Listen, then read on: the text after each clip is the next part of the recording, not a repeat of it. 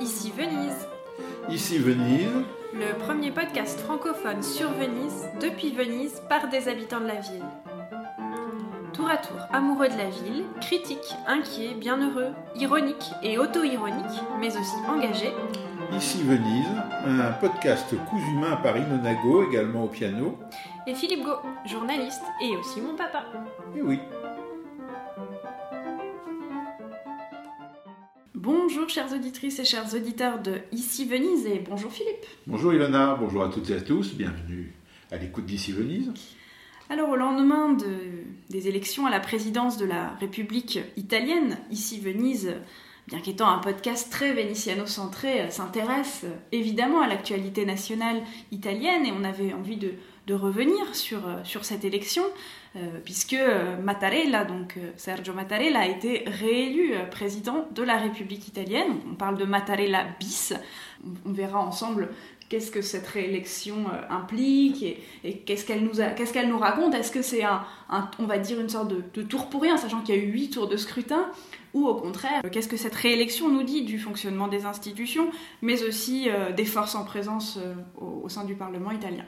Voilà, puis ensuite, comme toujours, euh, on s'intéressera à l'actualité vénitienne, euh, peut-être, euh, comme je les appelle souvent, à la, la pacotille vénitienne ou l'actualité de pacotille, ou les sujets qui reviennent constamment dans la chronique vénitienne, comme l'aqua alta, alors là on a l'aqua bassa, le carnaval, bon, tout un tas de sujets sur la, ville fantôme qui reviennent, qui s'invitent constamment dans les médias. On verra ça en deuxième partie de podcast. Donc on, commence avec cette euh, élection à la présidence de la République euh, italienne, qui, il faut bien dire, n'est pas réellement comprise euh, dès qu'on sort de l'Italie, euh, en particulier dans les médias euh, francophones. Euh, il y a une tendance à considérer ça comme une espèce- de folklore incompréhensible, cette élection, euh, d'abord euh, qui n'est pas une élection au suffrage euh, universel direct, mais une élection faite par des grands électeurs, lesquels grands électeurs sont les parlementaires et des délégués des régions. Et puis une élection, un, mode de scrutin qui n'est pas facilement compris de l'extérieur, puisqu'il n'y a pas de candidat, il n'y a pas de système de candidature officielle. Les grands électeurs peuvent voter pour n'importe quel citoyen italien qui a atteint euh, 50 ans révolus et qui jouit de ses droits civiques. Donc ça fait un, un sacré bassin euh, de candidats et de candidates potentiels. Euh, ensuite, le scrutin est secret, donc euh, évidemment les, grands électeurs euh, appartiennent en général à des partis politiques, mais ils ont une grande liberté de vote par le fait que le vote est, secret. Alors même s'il y a des astuces pour essayer de contourner le secret du vote, comme par exemple prendre la photo du bulletin qu'on s'apprête à, à- mettre dans l'urne, on se dit ah oui ça c'est un bon moyen de vérifier la loyauté des députés par exemple ou des sénateurs de, notre parti. Euh, oui, mais euh, on a pensé à tout en Italie, puisque par exemple, euh, les bulletins de vote qui sont blancs euh, et sur lesquels les grands électeurs mettent le nom Au de leur choix, papier. ils le mettent au crayon de papier. Et donc ils peuvent prendre la photo et après, avec la gomme, Et- gommer et écrire euh, le, le nom euh, du candidat pour lequel ils votent. Donc il y a tout un tas de particularités comme ça qui sont souvent vues de l'extérieur comme une sorte de folklore incompréhensible et qu'il faudrait absolument changer, transformer, réformer. Alors que euh, bah, ce qui s'est passé, en fait, euh, nous montre une, assez bonne euh, maîtrise de la part des, grands électeurs sur la confiance qui leur est donnée par la Constitution et qui veut que le Parlement élise le président de la République avec ce- cet ajout d'il y a une trentaine d'années de, de- des délégués régionaux. Et, donc, en fait, les grands électeurs, ils n'en ont fait qu'à leur tête. Et euh, à la fin, ils ont obtenu ce qu'ils voulaient, c'est-à-dire que euh, euh, ils ont, au huitième tour du scrutin, comme tu le disais, accordé une très large majorité, 759 voix euh, sur 1009 900 non, oui, mais 983 présents et en tout 1009 grands 1009 électeurs. ayant droit, voilà. une très large majorité. une très large majorité. Et ce mouvement-là qui a porté euh, Mattarella à une seconde euh, présidence, euh, un second mandat de, de président de la République, ce, ce mouvement, il est parti, on pourrait dire, d'en bas, au sens où euh, les Italiens, au cours des derniers mois, tous ceux que Mattarella a rencontrés dans les différentes occasions, à la fois des occasions institutionnelles, mais aussi des occasions différentes, des concerts, des manifestations publiques, tout le monde manifestait une très grande sympathie à l'égard de Mattarella et il y avait un très fort mouvement euh, spontané euh, pour lui demander de continuer et donc d'accepter un second mandat, ce que lui-même ne voulait pas. il, a... envoyé euh, des nombreux signes, par exemple, son conseiller principal a posté des photos du déménagement. c'est des petits, c'est des petits détails qui peuvent sembler anodins, mais vraiment de dire, écoutez, non, là moi je ne reviendrai pas une deuxième fois. Et finalement, oui, euh, ce matin à la radio, euh, sur euh, Rai il y avait un, petit trait d'humour où il, parlait des, des trasloco bis. le, déménagement bis, après le, enfin, le bis et le déménagement bis. Il n'y avait pas seulement le président qui faisait un bis, mais aussi le, déménagement avec les, colis qui, qui, étaient partis et qui allaient retourner au, palais du, Quirinale. Qui est la résidence officielle, sachant que lui, il habite aussi dans Rome. Donc d'abord ce mouvement partie du bas, enfin d'après les organismes de sondage, dont on dira toujours ce qu'ils valent, mais néanmoins, euh, quand les tendances sont très nettes, euh, c'est à prendre en considération. Les organismes de sondage indiquaient que pratiquement 80% des Italiens faisaient confiance à Mattarella et, souhaitaient un second mandat.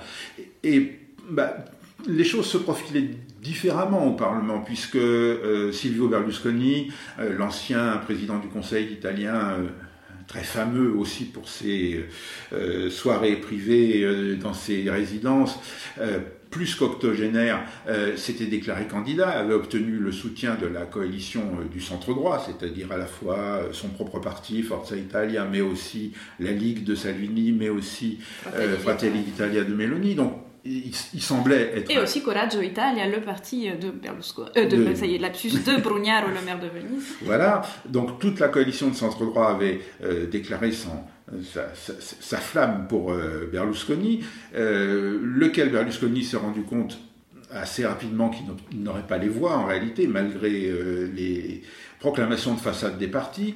Donc ensuite, Salvini est devenu le régisseur du centre droit et était persuadé d'avoir euh, suffisamment de, grands électeurs pour imposer son candidat et que le centre gauche n'aurait qu'à euh, s'exécuter, se rallier ou euh, rester dans son coin minoritaire. Les choses ne se sont pas du tout passées comme ça. Euh, Mario Draghi, le président du Conseil italien, lui, s'était déclaré candidat aussi au tournant du Nouvel An.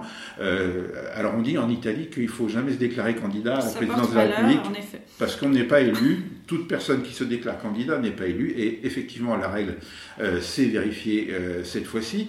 Donc on a eu également l'élimination de tout un tas de noms qui ont été avancés principalement par euh, Matteo Salvini avec le soutien euh, des autres partis du centre droit, un soutien euh, assez hypocrite, un petit peu comme la corde soutien pendu. notamment, Matteo Salvini avait dit Je ferai élire une femme. je ferai élire une femme et quelqu'un d'énergique.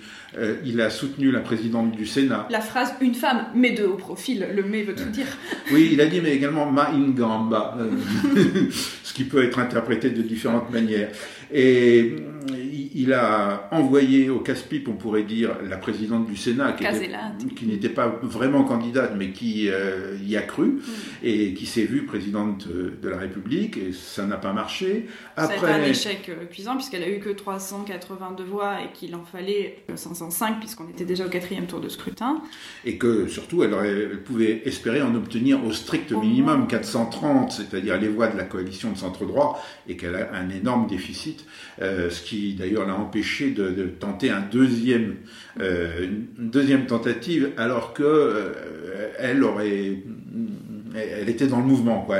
Elle avait envie d'être élue, et bon, mais ses amis lui ont euh, bien fait comprendre que c'était pas la peine de tenter le diable une, seconde fois et que ça pouvait mettre aussi en fragilité sa position de président du Sénat. Après quoi, euh, Matteo Salvini euh, a tenté encore d'imposer une autre femme, euh, avec d'ailleurs la complicité de, de Conte, l'ancien président du Conseil et chef politique du mouvement 5 étoiles. Ils ont ensemble tenté d'imposer rien de moins que la directrice des services secrets. Alors, certes, c'était une femme, et certainement une grande, c'est une femme, mais euh, comme l'a dit très sèchement l'État, le président du Parti démocrate, quand, en Italie, quand on est directeur en exercice des services secrets, on ne devient pas président de la République. En effet, euh, ça, fait, réfléchir un petit peu. Bref, euh, personne dans les partis ne soutenait en fait le Mattarella bis et pas même Mattarella. Et c'est le Parlement, euh, les parlementaires dans l'isoloir qui ont imposé ce choix qui correspond bien à ce que souhaitaient euh, les Italiens. Donc on voit un système qui, vu de l'extérieur, pour qui ne le connaît pas, pour qui ne le pratique pas, euh, est très original, pour ne pas dire qu'il paraît souvent bizarre ou qu'on le tourne en dérision au nom du folklore, mais c'est un système qui fonctionne. Oui, alors du coup, ce qu'on voit là de cet exposé, c'est que résultat, c'est que Salvini euh, sort manifestement très affaibli de cette élection. Mais pas seulement Salvini, en fait, aussi Draghi, d'une certaine manière.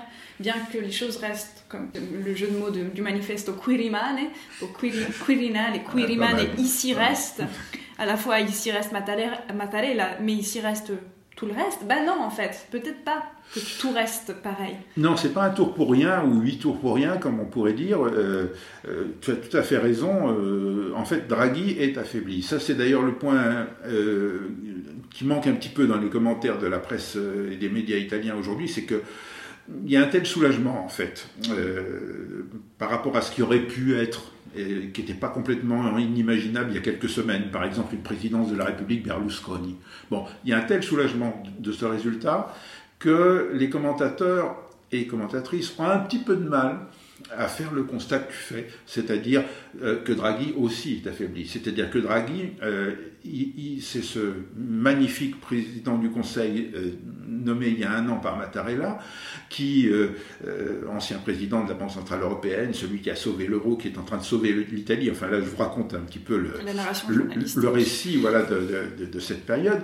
Et il allait devenir président de la République, puisqu'il s'était auto-déclaré, et qu'évidemment on n'allait pas lui refuser ça, et qui partait pour sept ans de mandat. Car président de la République en Italie, c'est sept ans de mandat.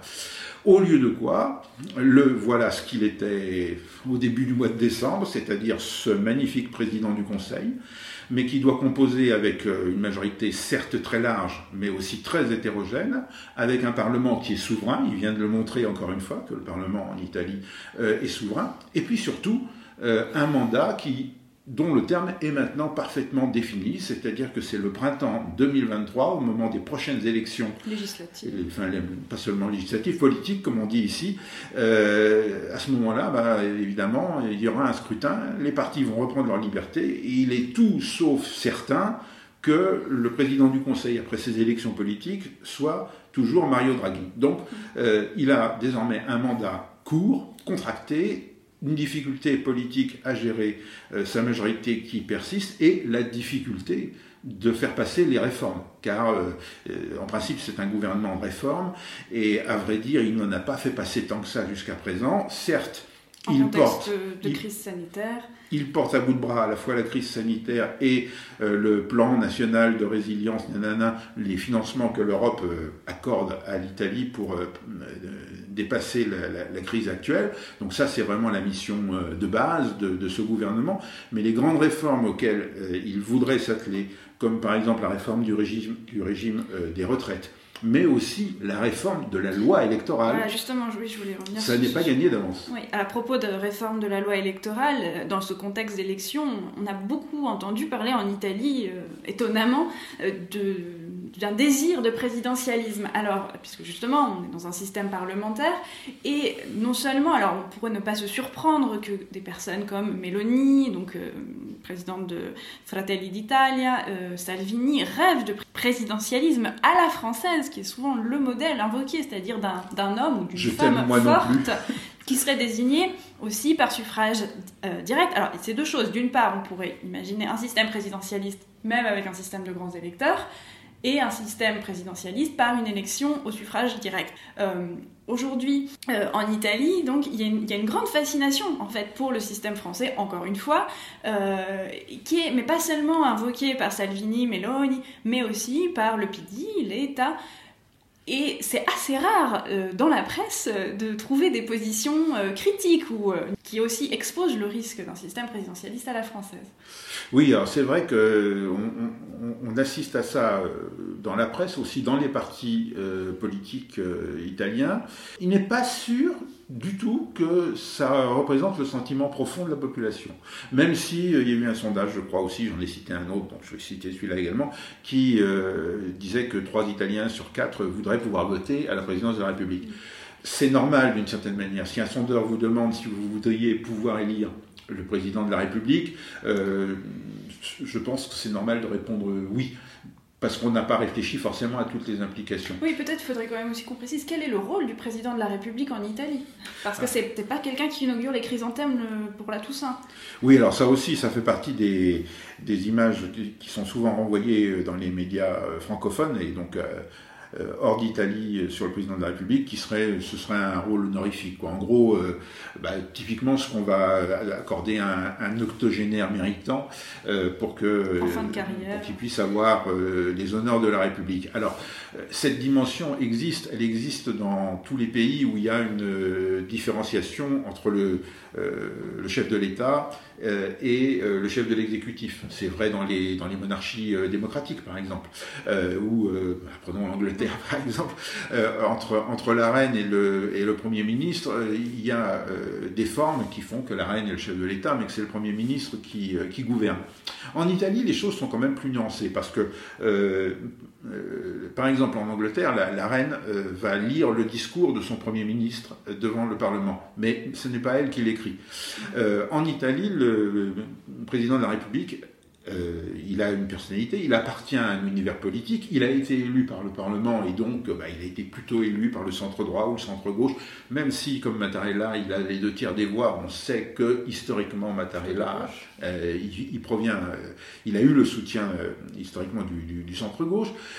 Donc c'est une personnalité politique, ce n'est pas euh, un monarque transparent. Et puis euh, surtout, euh, il est le garant des institutions, de la Constitution. Il jure fidélité à la Constitution, laquelle définit très précisément ses pouvoirs et les limites. Mais néanmoins, il va apposer sa, signature sur, sur les lois. Et surtout, surtout, c'est à lui que revient la tâche de nommer la personnalité qui va former le gouvernement, c'est-à-dire euh, le candidat à la présidence du Conseil qui va mener des consultations euh, et rechercher une majorité au Parlement, euh, mais la personnalité est nommée par le président de la République. Et s'il échoue, si elle ou il échoue à former un gouvernement avec une majorité parlementaire, le président de la République reprend la main à nouveau, peut nommer une autre personnalité, et ça recommence, ou s'il ne pense pas possible de trouver une majorité dans le Parlement, il peut dissoudre le Parlement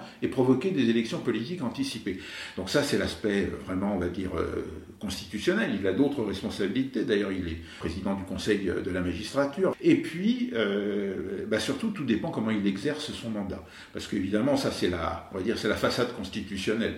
Mais les consultations du président de la République avec le président du Conseil, avec les forces politiques, lui donnent un, un rôle euh, réel, et d'ailleurs on l'a bien vu, c'est d'ailleurs en partie à mon avis ce qui explique le Mattarella bis, c'est qu'il a su très bien mener la barque, euh, puisqu'il y a eu des, pas mal de, de, comparaison avec le navire euh, qui, est encore, euh, euh, qui est encore dans la tempête et donc ce n'est pas le moment de changer de capitaine.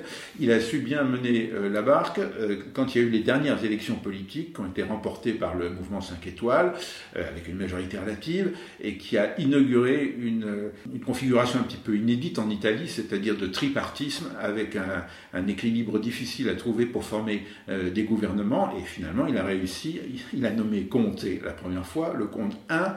À la sortie de la Ligue du compte 1, euh, Salvini espérait des élections. Mattarella a fait en sorte qu'il y ait un compte 2, avec euh, un renversement d'alliance du mouvement 5 étoiles avec de, la Ligue vers le Parti euh, démocrate. Et puis ensuite, quand le compte 2 lui-même a, vu sa majorité s'effacer, eh bien, il a, il a trouvé la formule Draghi plutôt que les élections. Et encore une fois, ce que le Parlement a voté ces jours-ci, c'est la poursuite de la législature, la poursuite du gouvernement Draghi jusqu'à l'échéance naturelle de la législature. on ne peut pas jurer car les choses peuvent aller très vite euh, en Italie avec des changements, mais euh, si la législature va à son terme, vu les circonstances particulières politiques et tout ce qui a entouré aussi la crise Covid, etc., on pourra dire que c'est vraiment quelque chose d'exceptionnel par rapport au fonctionnement des, des institutions italiennes. Mm. Oui, et puis probablement les parlementaires avaient tout à fait conscience que si, euh, si des élections euh, anticipées avaient lieu, euh, ils n'auraient pas terminé leur, leur, mandat de parlementaire. Alors ça, c'est un aspect qui est plus prosaïque. Certains ont dit que les peones, comme on les surnomme de manière un petit peu négative, enfin un peu péjorative. Euh, donc ces parlementaires euh, un peu indépendants des partis euh, que personne ne contrôle, notamment tous ceux qui n'appartiennent plus aujourd'hui à un groupe politique et qui sont assez nombreux, ils, ont, ils auraient voté un Mattarella bis pour permettre à la législature d'aller à son terme, parce qu'eux-mêmes sont loin d'être sûrs d'être réélus. Il faut se souvenir qu'il y a eu une réforme du Parlement en Italie sur l'instigation du M5S, du mouvement 5 étoiles et que le nombre des parlementaires va diminuer euh, lors de la prochaine élection. Donc ça fait deux raisons de ne pas être réélu quand on est à la fois hors parti et en plus que le Parlement va voir le nombre de sièges diminuer. Donc voilà, ça serait un des aspects qui aurait pu conduire certains à, voter pour euh, maintenir le statu quo. Bon, mais du coup, oui, tu m'as pas répondu sur le, risque ou de la, du présidentialisme et puis la façon dont en Italie euh, on l'invoque comme, comme quelque chose de positif quand même. Alors, Personnellement, je ne crois pas à une réforme importante de la présidence de la République dans les prochains mois. Euh, le sujet euh, qui va venir, euh, qui va sans doute agiter la majorité du gouvernement, c'est une éventuelle réforme déjà du mode d'élection des parlementaires puisque certains aujourd'hui voudraient un système plus majoritaire, d'autres au contraire un système plus proportionnel. D'ailleurs, il peut y avoir des changements d'avis parce que par exemple, ce qui s'est passé euh, lors de l'élection du président de la République entre le Parti démocrate et le mouvement 5 étoiles dirigé par Conte a montré que c'était une alliance euh, l'alliance de centre-gauche ou des forces progressistes comme il s'appelle, euh, qui, était instable, comme d'ailleurs l'alliance de, de centre-droit. Et des euh, responsables politiques qui sont plutôt pour le système majoritaire, comme euh, le dirigeant du Parti démocrate, l'État, euh, bah, pourrait trouver un certain intérêt à un système proportionnel dans la mesure où il dirige une force politique qui sera probablement la première force politique à gauche et peut-être même la première force politique du pays. Donc voilà, c'est assez mouvant et ils vont essayer, mais à quel endroit ça va atterrir, franchement, on ne le sait pas, ils vont essayer de retoucher euh, le système électoral. Ça m'étonnerait que ça aille jusqu'à euh, transformer euh, le, système d'élection du président de la République, même si plusieurs responsables politiques ont dit qu'ils espéraient que c'était la dernière fois qu'on votait de cette manière et qu'ils voudraient donner aux, aux, citoyens la possibilité d'élire le prochain président de la République. Mais enfin, euh, ça dure 7 ans un mandat, donc euh, si tant est que Sergio Mattarella décide d'aller au bout du mandat, c'est pas une question d'actualité. Bon. Très bien, bon, bah, ce serait assez inédit si Mattarella allait jusqu'au bout, parce qu'il y a aussi la question de la réélection d'un président. Euh, faire deux mandats de suite, c'est pas trop bien vu aussi en général. Napolitano l'avait fait, n'était pas allé au bout, il était resté un an et demi. Donc est-ce que Mattarella, alors il, va s'exprimer d'ici quelques jours lors d'un discours peuple italien. Donc on verra s'il a décidé déjà euh, de rester euh, un an, deux ou plus. Euh, ça m'étonnerait qu'il dévoile, ça m'étonnerait qu'il dévoile ses intentions. il est trop habile pour ça. Mm. Après, peut-être qu'il donnera une orientation. Il l'avait fait avant, avant l'élection pas mal de temps avant euh, en prenant position contre euh, la, réélection du président de la République, euh, pas seulement lui, mais voilà, sur le principe du même. Et d'ailleurs, il faut dire, comme tu l'as signalé, que jusqu'à présent, aucun président de la République en Italie n'a fait de mandat complet. Jusque-là, la seule réélection était celle du prédécesseur de Mattarella, Napolitano, qui a fait, je crois, seulement deux, deux, ans de son second mandat. Et donc, Sergio Mattarella, bah, la question est ouverte. Euh, ira-t-il jusqu'à la fin du deuxième mandat ou, ou accompagnera-t-il une évolution qui pourrait euh, Par exemple, interdire le second mandat? Ça, c'est quelque chose qui, qui est plus possible comme modification de la Constitution que, que de transformer l'élection. Mais enfin, on, on, verra, c'est pas moi qui décide. La seule chose qu'on peut dire, c'est que euh, les Italiens sont prudents sur les modifications de la Constitution. Ils n'en font le, pas le texte vénéré. Ils n'en font pas tous les, tous les quatre matins.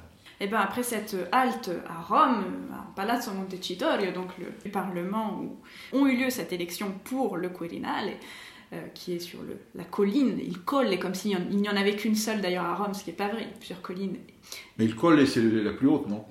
Je sais pas. Je ne connais pas l'altitude, mais c'est pas très haut. Pour être allé à Rome il y a quelques jours, je peux vous assurer que c'est pas J'avais entendu cette formule journalistique, c'est-à-dire que le, le collinal, c'était le col le plus haut de, la colline au-dessus de toute. En tout cas, voilà, Il n'y a rien au-dessus du président, disait une publicité pour un fromage français.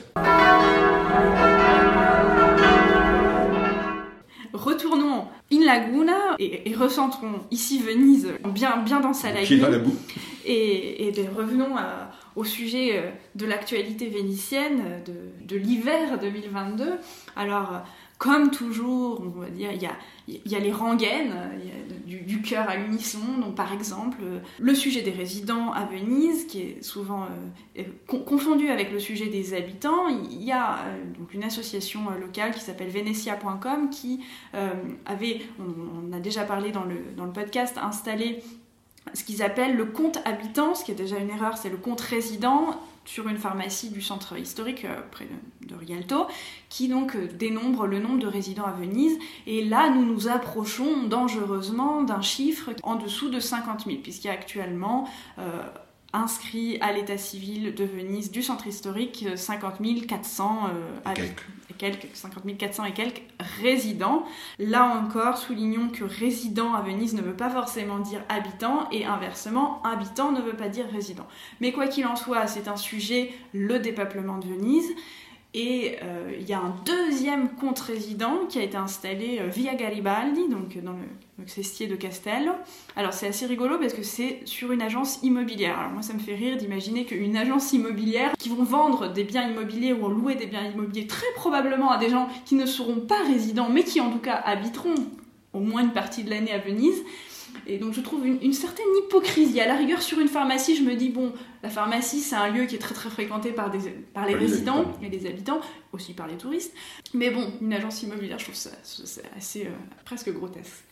Oui, alors on peut prévoir que effectivement, c'est parmi les sujets de pacotille vénitienne ou les sujets d'actualité de pacotille, euh, c'est un sujet qui va revenir beaucoup dans cette année et qui va sûrement être l'occasion euh, de, d'une nouvelle lamentation, d'une nouvelle lamentation et, de sujets que les médias internationaux vont consacrer à Venise, Venise, la ville fantôme, la ville qui perd ses derniers habitants, etc., etc., euh, puisque ce, chiffre fatidique de 50 400 risque fort au cours de l'année, pour des raisons euh, démographiques pures, euh, de descendre en, dessous de 50 000.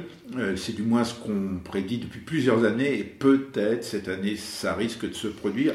Et à ce moment-là, évidemment, quand il y aura 49 999 habitants à Venise. Résidents, voilà, moi-même je fais l'erreur. Euh, eh bien, euh, ça sera euh, la catastrophe nucléaire, pire que la pire des Aqua Alta. Venise s'enfonce, Venise n'existe plus. Bon, il y a beaucoup de raisons de relativiser ça. On vous renvoie d'ailleurs un podcast qu'on avait consacré à Venise cacher ses habitants que je ne saurais voir, puisque à Venise il y a une énorme population qui habite, c'est-à-dire qui loge euh, à long terme dans la ville, mais qui n'est pas comptabilisé comme résident, puisqu'en fait résident c'est surtout et avant tout un statut fiscal en Italie. Donc on est résident très souvent là où on est né, parce que ça arrange les parents de déclarer une maison, deux maisons, enfin bref, euh, c'est très rare en fait en Italie de, ça arrive, mais de changer sa résidence pour souvent des, raisons d'avantages fiscaux. Ben, il y a à la fois l'avantage euh, fiscal, hein, qui est un petit peu maintenant comme euh, ce qui va aussi émerger en France, c'est-à-dire qu'il n'y a pas de taxe d'habitation, l'équivalent de la taxe d'habitation ne s'applique pas sur la résidence principale, euh, mais elle s'applique sur les résidences secondaires. Donc évidemment, si vos parents euh, possède deux ou trois maisons dans le village. C'est souvent le cas en Italie. Hein. voilà, dans, le village ou dans la ville d'origine, qui peut être une grande ville d'ailleurs, et, et qu'ils ont aussi deux ou trois enfants, et eh ben, il est pratique qu'ils habitent une des maisons et que chaque enfant en habite une autre, et comme ça, personne ne paye la taxe d'habitation. Euh, bon, euh, c'est un, des éléments, mais pas le seul, de, la grande stabilité de la résidence. C'est aussi un élément culturel. Euh, on est né quelque part, on est de là-bas. Quand quelqu'un fait la, une des journaux pour une raison quelconque, on rappelle toujours dans quelle ville il, est, né. Et d'ailleurs, son identité, c'est sa ville de naissance. et elle lui collera à la peau toute sa vie. Tout ça conduit au fait qu'effectivement, on ne déclare pas les changements de lieu d'habitation comme des changements de résidence. Donc ça donne un caractère un petit peu fictif à ce, chiffre de, de, résidents. En tout cas, ça ne recouvre pas la réalité de l'habitation. Et puis, du coup, bah, il y a des populations entières euh, qui échappent à la résidence sauf s'ils ont intérêt. En fait, quand on retrouve intérêt, bah, on va se déclarer comme résident. Oui, alors d'ailleurs, la question, elle s'était posée au, bah, au, début de la crise sanitaire, quand euh, beaucoup d'étudiants en fait, à Venise, qui logeaient dans Venise, n'étaient pas résidents et n'avaient pas, euh, pas accès justement aux services sanitaires. En fait, mais ça a été très vite résolu. On a dit, bon, bah si, les, gens qui sont domiciliés ici, euh, ils ont accès aux, aux tests, aux vaccins. Parce que justement, en Italie, mais pas ça, c'est pas un problème seulement de Venise, c'est qu'en Italie, il y a une population qui est non résidente dans, plein de villes. C'est-à-dire à Rome, il y a plein d'habitants qui sont non résidents, mais partout. Donc il fallait trouver une solution pour évidemment qu'ils aient euh, un médecin traitant. Euh, voilà. Je crois que même quand il y a eu le Brexit en, Angleterre, enfin en Royaume-Uni, euh, on a découvert que la population italienne de Londres était quasiment le double de ce qui était déclaré comme résident à Londres. Et du coup, c'était un problème, puisque pour pouvoir obtenir l'autorisation durable de rester au Royaume-Uni en étant étranger et citoyen de l'Union européenne, il fallait démontrer qu'on était résident au Royaume-Uni depuis plusieurs années. Il a fallu qu'ils changent leur eh ben, Oui, je crois qu'il y en a surtout beaucoup qui sont rentrés eh ben ou qui sont clandestins maintenant. Bon, voilà, donc euh, ça c'est un, sujet qui, reviendra. Vous, verrez les gros titres sur Venice Summer, hein, c'est le topos que les, que les journalistes adorent. D'ailleurs, bon, à propos d'Huile Fantôme, c'est très très très très très à relativiser parce que moi j'étais très surprise ce mois de cet hiver, ce début d'hiver 2022, de trouver que la ville était euh, bah, comme étonnamment plus vivante presque que souvent les mois de janvier le sont parce que bon euh, c'est très facile de dire euh, que Venise est morte au mois de janvier parce que c'est le mois où tous les commerçants euh, baissent le rideau de fer et partent en vacances. Et il y a des travaux souvent dans les boutiques. D'ailleurs il y a un, artiste qui a fait une performance dans le quartier de Saint-Marco qui a compté le nombre de boutiques sfitte c'est-à-dire vides. Bon c'est évidemment un geste fort mais qui ne veut rien dire parce que c'est le mois de janvier à Venise c'est la période où on, fait ses travaux, où les Vénitiens partent en vacances. Et cette année, peut-être qu'ils sont moins partis en vacances d'ailleurs, c'est pour ça que la ville, moi je l'ai trouvée encore euh, assez, euh, assez vivante et assez pleine, même en ce mois de janvier. Donc bon, euh, ça fait partie des, des, actions qui sont souvent marquantes et qui ont mmh. un très fort écho jusque dans la presse internationale. Moi, c'est ça qui me surprend encore. Disons que ce qui est intéressant, c'est souvent tout, ces, ce discours construit euh, sur euh, la ville qui se meurt, la ville qui s'enfonce, la ville qui va être submergée, la ville où il n'y a plus d'eau, euh, la ville où on ne peut plus se procurer les, choses élémentaires pour vivre. Tout ça est largement faux, mais voilà, c'est comme s'il y avait besoin de dire du mal de Venise. C'est quelque chose qu'il faudra qu'on analyse hein, et, dont on fasse un, sujet à, part entière de, de podcast. Mais euh, il y a des choses qu'on ne montre jamais. C'est-à-dire que, par exemple, on ne montre jamais les supermarchés de Venise. Mm. Euh, d'ailleurs, souvent, les touristes qui passent euh, peu de temps à Venise, ceux en particulier qu'on voit, qu'on voit plus beaucoup, qui n'y passent que quelques heures, à part les pendulaires, mais eux, ils savent, ne, ne, savent même pas. Parce qu'ils imaginent que c'est que sur la terre ferme. Le monde du supermarché, c'est que sur. Ben non, en fait, même, même dans Venise, il y a beaucoup de supermarchés. Il y en a plein, il y a plein de supermarchés. il y en a des petits, il y en a des moyens et il y en a des grands. Mm. Et souvent, ils sont un petit peu cachés. C'est-à-dire que par exemple, si vous vous promenez à la Giudecca, sur l'île de la Giudecca, et que vous restez sur la, la, rive principale du canal, vous ne les voyez pas. Vous allez voir euh, une boucherie, éventuellement, une poissonnerie, euh, un marchand de fruits et légumes, une boulangerie. Ça, c'est lié à la discrétion des, des anciens qui est un, point très positif d'ailleurs, le fait qu'il n'y ait pas des grandes enseignes lumineuses. Vous allez voir un, marchand de quincaillerie, vous allez voir une pharmacie. Soit dit en passant, ça fait déjà pas mal de commerce sur une, sur une île qui, pas si immense que ça. mais surtout, si vous rentrez à l'intérieur de, l'île et vous prenez la bonne cale, vous arrivez devant la porte d'un grand supermarché où tous les habitants euh, font euh, leurs courses, parce que évidemment euh, c'est commode, c'est moins cher, on trouve de tout, etc. Et ça c'est vrai dans tous les quartiers de Venise. Dans tous les quartiers de Venise, il y a des moyennes surfaces, petites, moyennes et grandes surfaces. Mais ça, évidemment, dans un sujet sur euh, Ah là là, c'est dur de vivre à Venise, dans nos appartements de 350 mètres carrés parfaitement meublés. Avec des lustres Murano. On ne trouve plus. On parle pas de nous. Hein. Non, non, pas encore. Vous ne nous avez pas offert assez de café. Euh, on ne trouve plus le nécessaire pour vivre. Mais bon, c'est. Enfin, Ça, on l'a vu, euh, l'exemple que tu cites, moi j'ai vu un, un documentaire d'Arte qui m'a particulièrement énervé, mais bon, faut, faut, rester calme parce que je, commence à être habituée et rodée à l'exercice. C'était un, voilà, un, quelqu'un de, comme on dit ici, très benestante, donc euh, assez aisé. Souvent d'ailleurs, les Vénitiens, je trouve, n'ont pas très conscience de leurs privilèges, qui, dans sa belle maison, avec tout le confort moderne, euh, dit comme ça, ah oui, à Venise, on ne trouve pas le nécessaire pour vivre. Bon, euh, c'est complètement absurde, je veux dire, on trouve absolument tout le nécessaire quotidien pour vivre. Alors, je ne sais pas ce, ce que lui considère comme nécessaire, euh, mais c'est vrai, voilà, c'est une ville sur l'eau. Contrairement à cette complexité, euh, c'est une ville incroyable qui existe où on trouve tout, même presque. Moi, je trouve trop de choses. Euh, et en plus, aujourd'hui, avec Internet, si vraiment on veut la teinture de la couleur précise, ta, ta, ta, eh ben, on peut la commander sur Internet. Ce que, en soi, je ne recommande pas parce qu'en vrai, il suffit d'aller dans une bonne parapharmacie, vous la trouverez. Ce sera peut-être pas la couleur exacte, mais bon, à un moment, il faut se contenter aussi. Il y a une auditrice, je crois, de ici Venise, qui nous a demandé si on savait où est-ce qu'on pouvait trouver un poisson, un poisson rouge, vivant, hein, ce qu'on met dans les aquariums, euh, dans le centre historique de Venise. Et, là, on doit dire que ça a, été séché une vraie pour l'instant. Et d'ailleurs, c'est une auditrice, mais c'est quelqu'un qui séché habite. pour un poisson rouge, c'est une personne qui habite à Venise. Et d'ailleurs, c'est drôle parce que bon, Venise est un poisson, mais on a... moi, j'ai pas su répondre. Et d'ailleurs, c'est très drôle, petit clin d'œil, mais finalement, elle a trouvé son poisson à Mestre et le poisson s'appelle Mestre. Ah je, bah je trouve ça génial.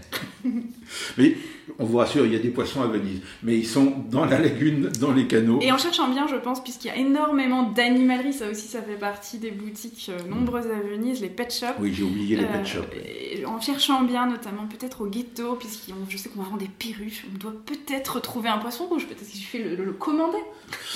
Peut-être qu'on peut commander un poisson rouge et le faire arriver directement de Chine dans un conteneur. Oh, voilà, donc ça c'est oui ce sujet de, la, ville sans habitants et de la ville euh, non vivante, euh, euh, c'est, ça fait partie de cette pacotille que certainement on va essayer de vous vendre au cours de l'année 2022 mm. sur, sur les médias que vous fréquentez. Mm. Moi mon hypothèse, mais non, l'hypothèse que bon qu'il faudrait creuser, mais qui c'est que finalement, il y a une sorte de bénéfice quand on habite ici, quand on est vénitien ou quand on est habitant de Venise, à chanter ce, chant de la lamentation. Alors, faudrait savoir, mais pourquoi? Peut-être que euh, l'hypothèse, c'est que finalement, euh, euh, quand on raconte ça, on, se, on protège un petit peu sa ville et on dit oh, mais non, mais ne venez pas parce que de toute façon, c'est une ville beaucoup trop difficile à vivre, beaucoup trop morte, où en plus il n'y a rien à faire. Et donc, finalement, c'est une façon de, de, se protéger. Bon, ça marche qu'à moitié en vrai, hein, mais. Hmm. Ce que tu dis, ça, ça me rappelle, mais on va on changera de sujet parce que sinon on va faire une émission spéciale aujourd'hui et, on n'a pas le temps. Euh, ça me rappelle une sensation que j'ai eue les premières fois où je suis venu à Venise, enfin où j'y suis resté un, certain temps avant d'y habiter vraiment, c'est qu'il y avait euh, une offre culturelle énorme. Euh, et gratuite. Et gratuite. Des concerts, des, récitals, des conférences. Dans des, lieux, dans des lieux sublimes. Dans des lieux sublimes dans lesquels on ne rentrait pas autrement. Bref, et euh, ce qui me choquait, c'est que toute cette offre euh, vraiment quotidienne, il y avait deux, deux choses, trois, trois choses, quatre choses par jour. N'était absolument euh, pas publié. N'était absolument pas publié. En plus, c'était une époque où Internet était un tout petit peu moins développé que maintenant, mais même maintenant, c'est bon. Enfin, maintenant avec le Covid, c'est un peu spécial aussi. Mais en tout cas, il n'y avait pas de publicité sur ces événements-là. Et en même temps, si on avait l'info et qu'on y allait, c'était plein.